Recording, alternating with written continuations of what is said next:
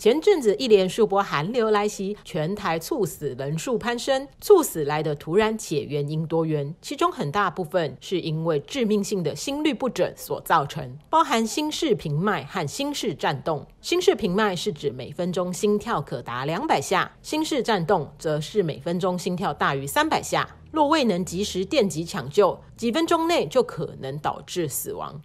呃，心律不整哦。可轻可重，从这个甚至从这个胎儿到老年人都可能会心律不整哦，这个内容蛮复杂，但是啊，尤其是那种心室性的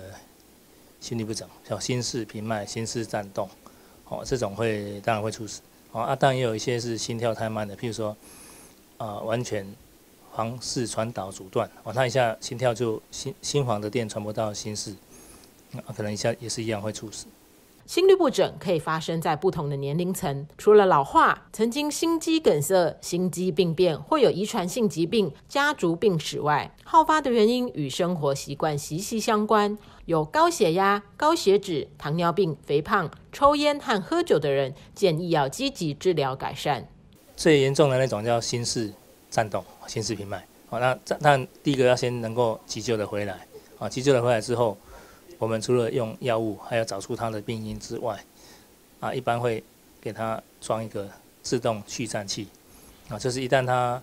在发生的那时候，哎，马上这个自动去颤器会啊，在发生的几秒钟内，它就当场给他电击，防止这个猝死的发生。好，这个这个是最呃有确定有效的治疗。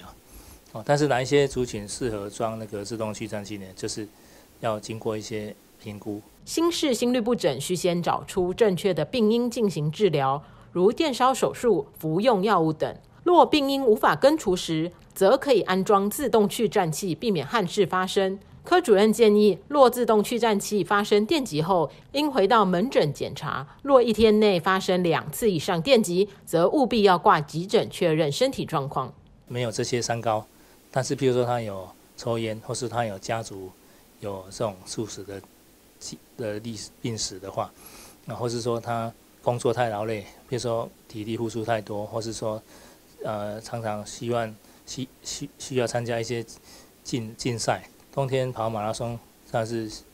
之前有有人发生过问题，觉得说有点改变的时候，可能哦或或是甚至出现这个盗汗啊无力的状态的话，这是这个时候啊，可能就要回来先。检查一下哦，不见得一定是因为体力不足了，有些人是因为心脏本身或是血压的问题造成他没有办法进行啊比较久的活动。当运动表现不佳时，应先检视自我身体状况，确认心脏或血压是否有异常，而非直接加重训练强度。若因为想要更健康而运动过度，反而会对身体造成伤害。柯文清主任同时提醒。若身边有人突发晕厥、猝死，一定要尽快就近找到 AED 给予急救，才有机会可以挽救更多生命。